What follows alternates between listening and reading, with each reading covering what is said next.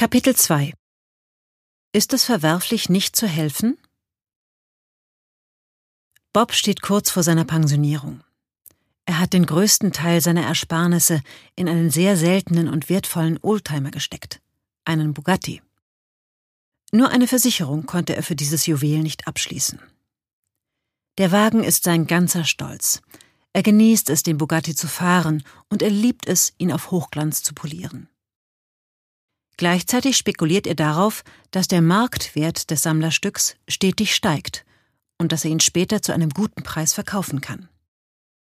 Der Bugatti ist für ihn auch so etwas wie eine Altersvorsorge. Eines Tages macht er einen Ausflug mit dem geliebten Auto, parkt es an einem Abstellgleis der Bahn und spaziert den Bahndamm entlang. Da sieht er plötzlich ein paar Waggons heranrollen, die offenbar führerlos sind. Niemand ist an Bord. Bob schaut am Gleis entlang und entdeckt ein Kind, das in Fahrtrichtung völlig selbstvergessen auf den Schienen spielt. Das Kind hat die heranrasenden Waggons noch nicht bemerkt und ist in großer Gefahr. Bob kann nichts tun, um den Zug zu stoppen, und er ist zu weit entfernt, um das Kind durch Rufe zu warnen. Er steht aber direkt neben einer Weiche und brauchte nur den Hebel umzulegen, um den Zug auf das Abstellgleis umzuleiten, an dessen Ende sein Bugatti steht.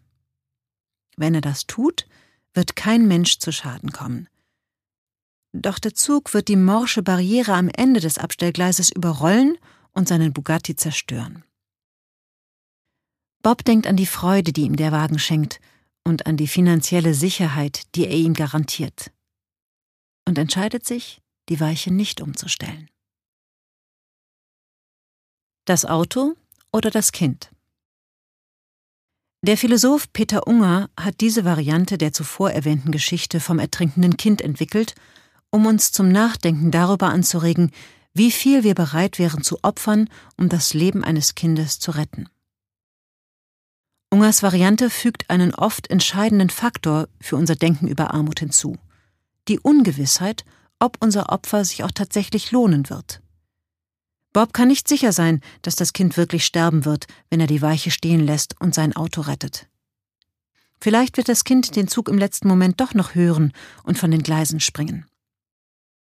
Ähnlich geht es uns, wenn uns Zweifel kommen, ob unsere Spende an eine Hilfsorganisation auch wirklich die Menschen erreicht, die Hilfe brauchen. Meiner Erfahrung nach sind die meisten Menschen davon überzeugt, dass Bob die falsche Entscheidung getroffen hat. Er hätte den Hebel der Weiche umlegen müssen, auch wenn er damit seinen wertvollsten Besitz aufs Spiel gesetzt und seine Altersvorsorge geopfert hätte. Man könne das Leben eines Kindes nicht riskieren, so das allgemeine Urteil. Schon gar nicht, um ein Auto zu retten, sei es auch noch so selten und kostbar. Das bedeutet implizit, dass wir mit dem einfachen Akt des Sparens für unser Leben im Alter ebenso schlecht handeln wie Bob. Denn indem wir Geld für unseren Ruhestand auf die hohe Kante legen, weigern wir uns im Grunde genommen auch, dieses Geld dafür zu verwenden, Leben zu retten. Wir stehen also vor einem schwierigen Dilemma. Kann es vielleicht verwerflich sein, für ein komfortables Leben im Ruhestand zu sparen? Eine Frage, die uns in Verlegenheit bringt. Unger hat sich ein weiteres Szenario ausgedacht, das unsere Bereitschaft, Opfer zu bringen, auf die Probe stellt. Und zwar in einem Fall, wo kein Leben unmittelbar auf dem Spiel steht. Du fährst in deiner liebevoll gepflegten Limousine auf einer Landstraße und stoppst für einen Anhalter, der schwer am Bein verletzt ist. Er bittet dich, ihn zum nächstgelegenen Krankenhaus zu fahren. Wenn du dich weigerst, wird er möglicherweise sein Bein verlieren. Entscheidest du dich dafür, ihn mitzunehmen, wird seine Blutung deine Sitze ruinieren, die du erst vor kurzem mit einem weichen, weißen Leder hast beziehen lassen. Auch in diesem Fall sagen die meisten Menschen, dass man den Anhalter unbedingt in die nächstgelegene Notaufnahme fahren sollte. Wenn wir also mit einem konkreten Fall konfrontiert werden, mit der Notlage eines bestimmten Menschen, dann empfinden wir es als unsere moralische Pflicht zu helfen selbst wenn es für uns mit eventuell beträchtlichen Nachteilen verbunden ist. Die zugrunde liegende Logik. Die genannten Beispiele bringen unsere grundsätzliche, ja intuitive Überzeugung zum Vorschein, dass wir anderen helfen sollten, die in Not sind. Zumindest dann, wenn wir sie konkret vor uns haben und wir die Einzigen sind, die in dieser Notlage eingreifen können. Leider können wir uns auf unsere moralische Intuition nicht immer verlassen. Wir wissen beispielsweise, dass Menschen zu anderen Zeiten oder in anderen Gesellschaften andere Maßstäbe darüber hatten oder haben, was ethisch akzeptabel ist und was unzulässig. Unser Plädoyer für die Hilfe für Menschen in extremer Armut wird stärker sein, wenn wir uns nicht allein auf unsere Intuition verlassen. Die folgende Argumentationskette führt von ein paar plausiblen Prämissen hin zu einer eindeutigen Schlussfolgerung. Erste Prämisse. Dass Menschen wegen eines Mangels an Nahrung, Unterkunft und medizinischer Versorgung leiden oder gar sterben müssen, ist schlimm. Zweite Prämisse. Wenn es in unserer Macht steht, etwas Schlimmes zu verhindern, ohne dass wir dadurch selbst etwas ähnlich Schlimmes erleiden müssen, dann ist es verwerflich, dies nicht zu tun. Dritte Prämisse. Wenn man wirksamen Hilfsorganisationen Geld spendet, kann man das Leiden verhindern, das durch einen Mangel an Nahrung, Unterkunft und medizinischer Versorgung entsteht, ohne dass man sich selbst diesem Mangel aussetzt. Schlussfolgerung Wer kein Geld an Hilfsorganisationen spendet, handelt falsch. Die Geschichte vom ertrinkenden Kind veranschaulicht diese logische Herleitung gut. Denn ruinierte Schuhe oder eine verspätete Ankunft im Büro haben bei weitem nicht den Stellenwert, den das Leben eines Kindes hat. Ebenso ist es das schicke Autopolster nicht wert, dass jemand, für dessen Schonung ein Bein verliert. Selbst im Fall von Bob und seinem Bugatti wird man den Verlust des Oldtimers auch nicht ansatzweise auf der gleichen Ebene ansiedeln wie den Tod einer unschuldigen Person. Oder findest du einen Fehler in dieser Argumentationskette? Kann man ein Leiden, das durch Mangel an Nahrung, einem Dach über dem Kopf und ärztlicher Versorgung verursacht wird, anders wahrnehmen als schrecklich? Bitte denk an den kleinen Jungen in Ghana, der an Masern gestorben ist. Stell dir vor, du wärst seine Mutter oder sein Vater und müsstest hilflos zuschauen, wie dein Sohn leidet und immer schwächer wird. Du weißt, dass diese Krankheit für viele Kinder tödlich ist. Du weißt auch, dass du ihn retten könntest, weil es finanziell in deiner Macht stünde, dein eigenes Kind in ein Krankenhaus zu bringen. Unter solchen Umständen wärst du bereit, alles zu geben, damit es überlebt. Sich selbst in die Lage einer anderen Person zu versetzen, etwa in die Situation der Eltern oder auch die des Jungen, ist eine Voraussetzung ethischen Denkens. Entsprechend lautet die goldene Regel ethischen Handelns Behandelt die Menschen so, wie ihr auch von ihnen behandelt werden wollt. Die meisten Menschen der westlichen Hemisphäre kennen diese goldene Regel in der Überlieferung der Evangelisten Matthäus und Lukas als Worte Jesu. Sie ist jedoch erstaunlich weit verbreitet und findet sich ebenfalls im Buddhismus, im Konfuzianismus, im Hinduismus, im Islam, im Jainismus und im Judentum, wo sie im Levitikus verewigt ist und später vom jüdischen Weisen Hillel noch einmal pointiert wurde. Die goldene Regel verlangt von uns, dass wir den Wünschen und Bedürfnissen anderer denselben Wert beimessen wie unseren eigenen. Wenn wir uns auf diese Weise in die Eltern hineinversetzen, deren Kind gerade stirbt, dann wird uns das Leiden des Kindes zweifellos als das Schlimmste erscheinen, was wir uns vorstellen können. Wenn wir also ethisch denken, müssen die Gefühle dieser Eltern für uns zählen wie unsere eigenen. Es ist dann nicht möglich zu bestreiten, dass die Krankheit und der Tod des Jungen wirklich schrecklich sind. Auch gegen die zweite Prämisse lässt sich kaum etwas einwenden. Nicht zuletzt deshalb, weil sie uns in Situationen, in denen wir Schlimmes verhindern können, ein wenig Spielraum lässt. Weil sie von uns nicht verlangt, dass wir etwas ähnlich Wichtiges opfern. Etwas, das so groß ist wie die Notlage selbst, die wir abwenden können. In einer Situation, in der du den Tod anderer Kinder nur verhindern kannst, indem du deine eigenen Kinder opferst, verlangt die Regel nicht von dir, dass du die anderen Kinder rettest. Etwas ähnlich Wichtiges ist vage ausgedrückt. Mit Absicht, denn ich bin mir sicher, dass es in deinem Leben viele Dinge gibt, die eindeutig und unbestreitbar weniger wichtig sind als das Retten eines Kinderlebens. Ich weiß aber nicht, was du für ähnlich wichtig hältst. Wenn ich es dir selbst überlasse zu entscheiden, was welchen Stellenwert hat, muss ich das auch gar nicht herausfinden. Ich kann schlicht darauf vertrauen, dass du das für dich selbst ehrlich beantwortest. Analogien und Anekdoten können allerdings auch überstrapaziert werden. Ein Kind aus dem Wasser zu ziehen, das vor deinen Augen ertrinkt, eine Weiche zu verstellen, um das Leben eines Kindes zu retten, das du auf den Gleisen sehen kannst. In beiden Fällen bist du die einzige Person, die eingreifen kann, und das ist natürlich etwas anderes, als für Menschen zu spenden, die weit entfernt von uns leben. Die Argumentationskette, die ich soeben vorgestellt habe, ergänzt das Szenario vom ertrinkenden Kind. Wo das einzelne Kind in seiner Not an deine innersten Gefühle rührt, appelliert die logische Herleitung an deinen Verstand und wirbt um deine Zustimmung für ein abstraktes, aber unmittelbar überzeugendes moralisches Prinzip. Um es zurückzuweisen, müsstest du einen Fehler im Schließen nachweisen. Du könntest jetzt einwenden, die Grundidee, dass wir an Hilfsorganisationen mehr spenden sollten, wenn wir auf diese Weise Leid und Tod verhindern können, ohne etwas ähnlich Wichtiges aufzugeben, sei doch gar nicht umstritten.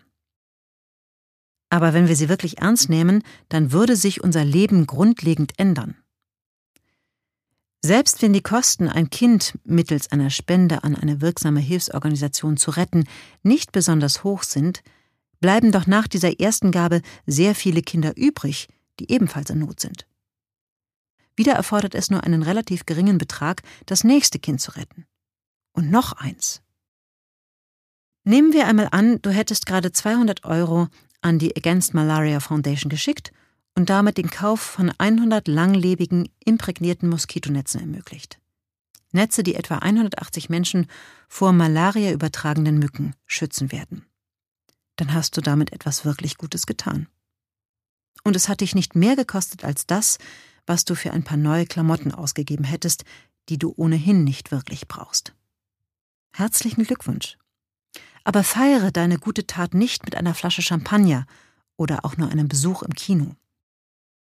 Denn der Verzicht auf Champagner oder Kinokarte, dazu ein paar Einschnitte bei anderen Extravaganzen, würden schon reichen, um ein weiteres Kind zu retten.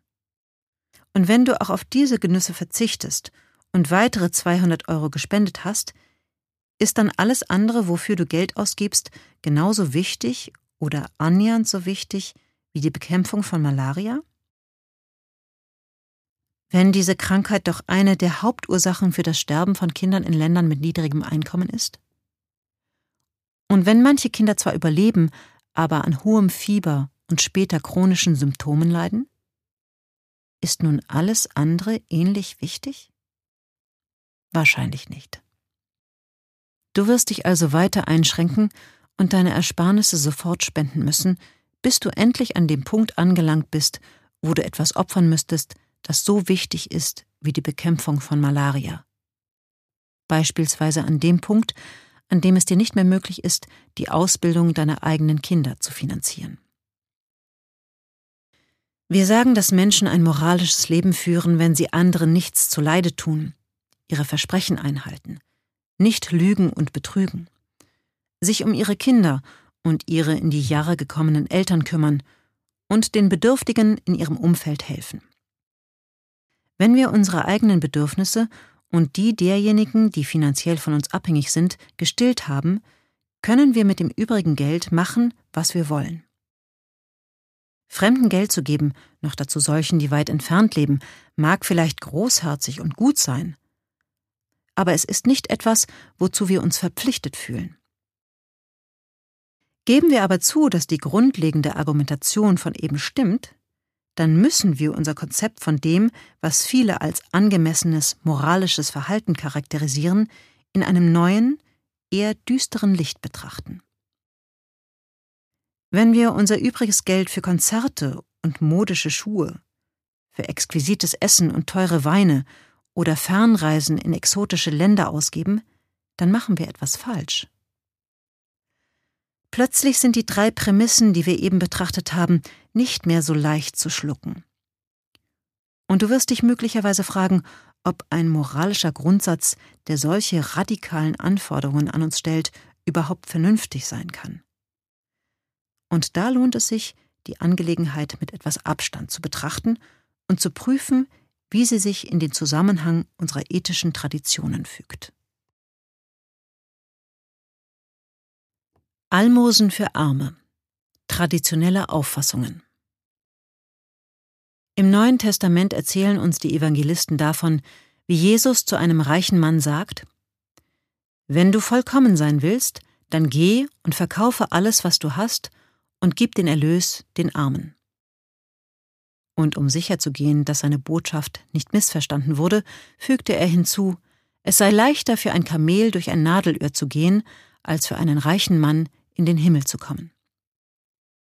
Er pries den barmherzigen Samariter, dem kein Umstand zu groß war, einem Fremden zu helfen. Er mahnte diejenigen, die ein großes Fest gaben, auch die Armen einzuladen, die Versehrten, die Lahmen und die Blinden. Vor dem jüngsten Gericht werde Gott diejenigen erlösen, die den Hungrigen zu essen, den Durstigen zu trinken und den Nackten Kleider gegeben haben.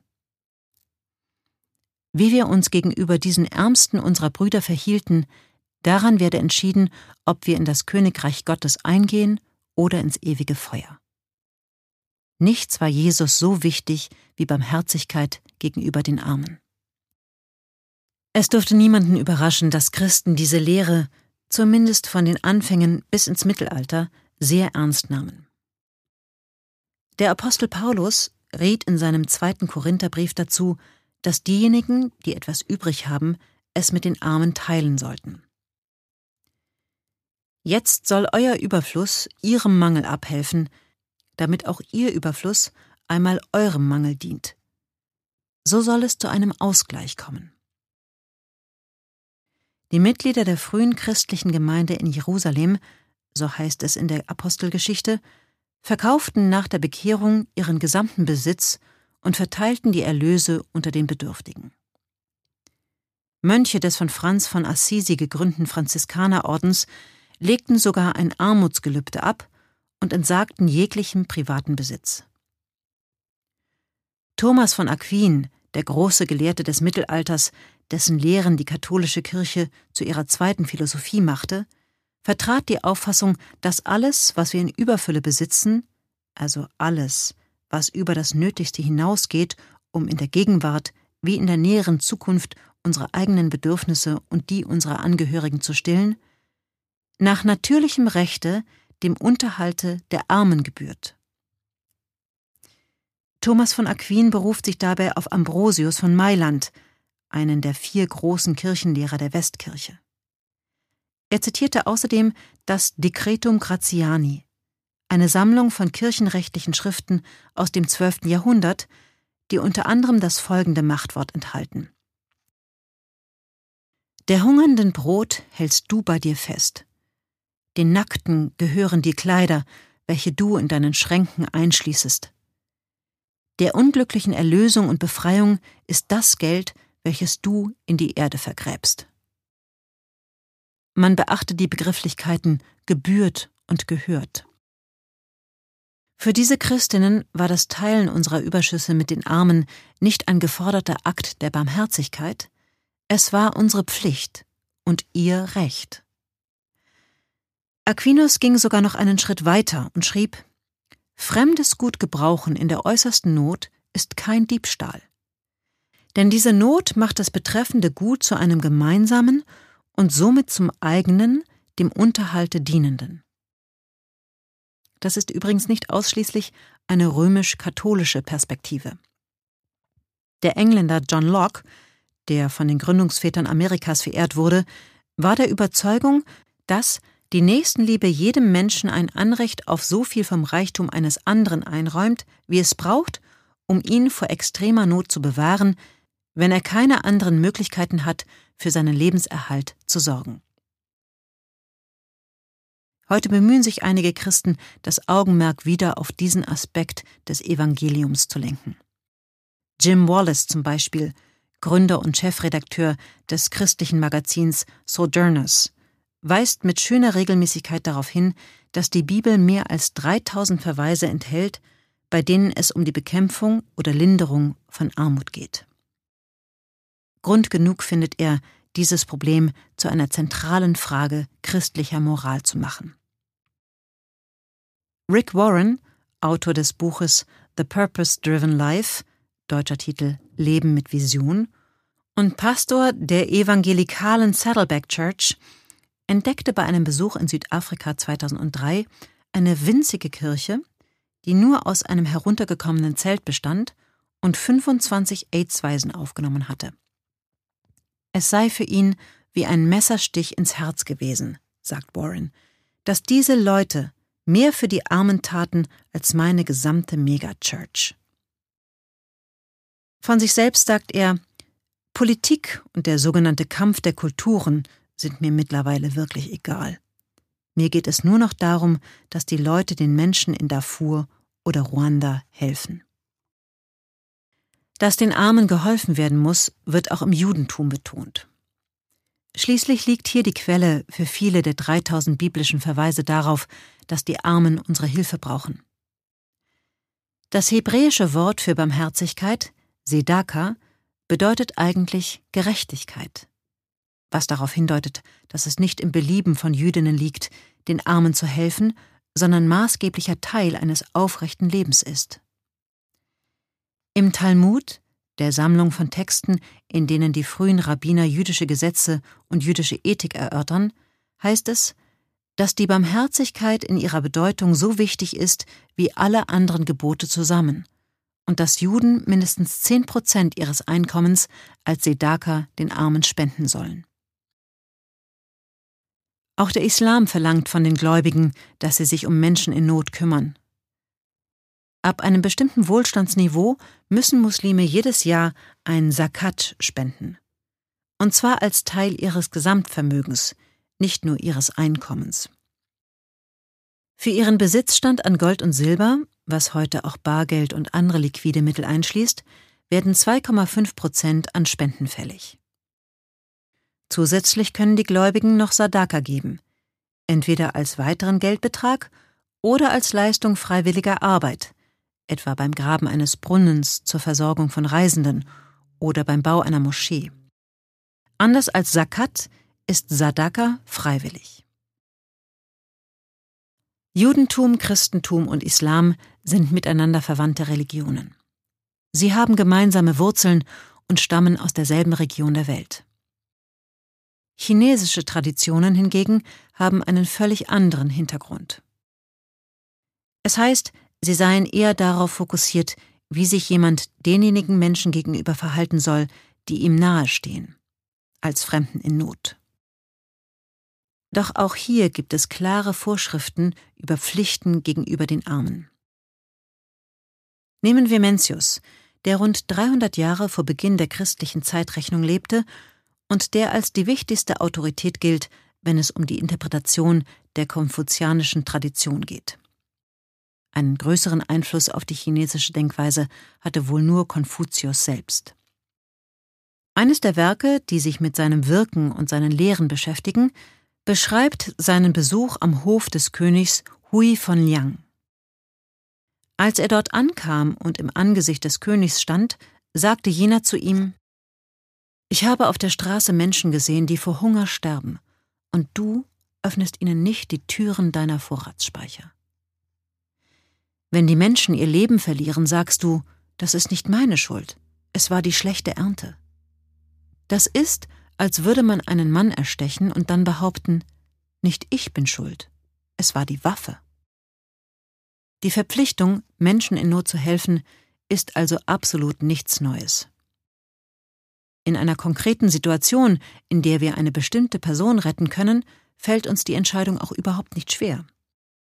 Unsere Intuition sagt uns klar und deutlich, dass es moralisch falsch wäre, es nicht zu tun. Das Elend auf der Welt ist unübersehbar, und wir sehen und hören alle die vielen Aufrufe, den Menschen in extremer Armut, die in den ärmsten Ländern der Welt leben, zu helfen. Und doch ignorieren viele von uns die goldene Regel. Alles, was ihr von anderen erwartet, das tut auch für sie. Weil das so ist, wende ich mich nun den Gründen zu, die wir oft anführen, um unsere Untätigkeit zu rechtfertigen.